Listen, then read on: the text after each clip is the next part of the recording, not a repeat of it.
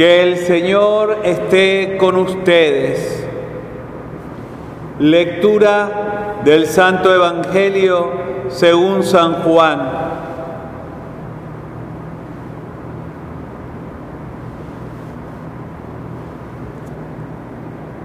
En aquel tiempo Jesús dijo a los judíos, yo me voy y ustedes me buscarán, pero morirán en su pecado. A donde yo voy ustedes no pueden venir. Dijeron entonces los judíos, ¿estará pensando en suicidarse? Y por eso nos dice, a donde yo voy ustedes no pueden venir. Pero Jesús añadió, ustedes son de aquí abajo y yo soy de allá arriba. Ustedes son de este mundo, yo no soy de este mundo. Se lo acabo de decir, morirán en sus pecados, porque si no creen que yo soy, morirán en sus pecados. Los judíos le preguntaron, entonces, ¿quién eres tú? Jesús les respondió, precisamente eso que les estoy diciendo, mucho es lo que tengo que decir de ustedes y mucho que condenar. El que me ha enviado es veraz y lo que yo le he oído decir a él, es lo que yo digo al mundo.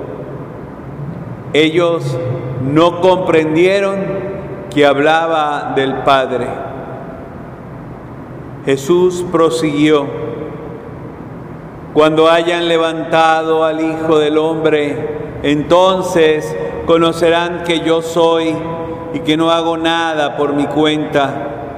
Lo que el Padre me enseñó, eso digo. El que me envió está conmigo y no me ha dejado solo, porque yo hago siempre lo que a Él le agrada. Después de decir estas palabras, muchos creyeron en Él. Palabra del Señor.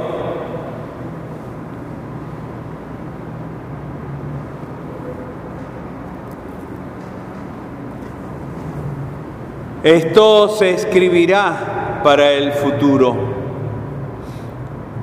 Definitivamente, cuando contemos nuestras historias, las generaciones que todavía no han aparecido no nos van a creer, porque este hecho, que el mundo por completo se encuentre en cuarentena y que los países se hayan encerrados intentando sobrevivir a esta pandemia. Parece más una película de las que son presentadas para los premios Oscars que una historia verídica. Y es que en el medio de nuestros corazones siempre hay ese sentimiento de hastío que proyectamos hacia Dios, que somos hasta capaces de echarle la culpa, así como decían los hebreos en aquel desierto, nos sacaste de Egipto para que muriéramos en el desierto. Si el Señor no estuviera a nuestro lado, nada de lo que está aconteciendo pudiese tener ni siquiera una explicación. Pero es porque sentimos que Dios nos acompaña, que está sosteniéndonos, que verdaderamente queremos seguir luchando para encontrar caminos para solventar esta situación y todas las que tengamos que atravesar. Yo quiero invitarles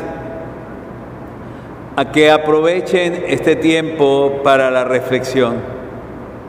Extrañamente es lo último que hacemos.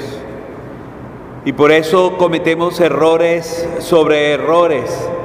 Y por eso nos enredamos en nuestras propias cavilaciones, en nuestras propias dudas.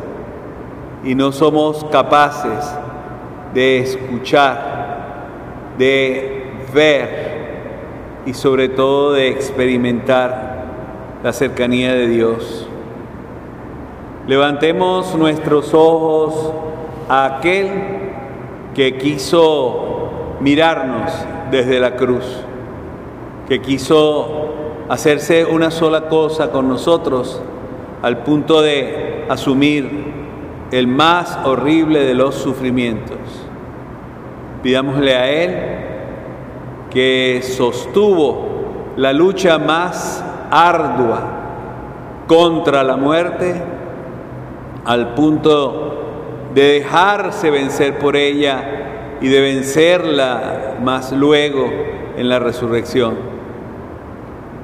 Miremos a ese crucifijo que tantas veces nos colgamos al cuello.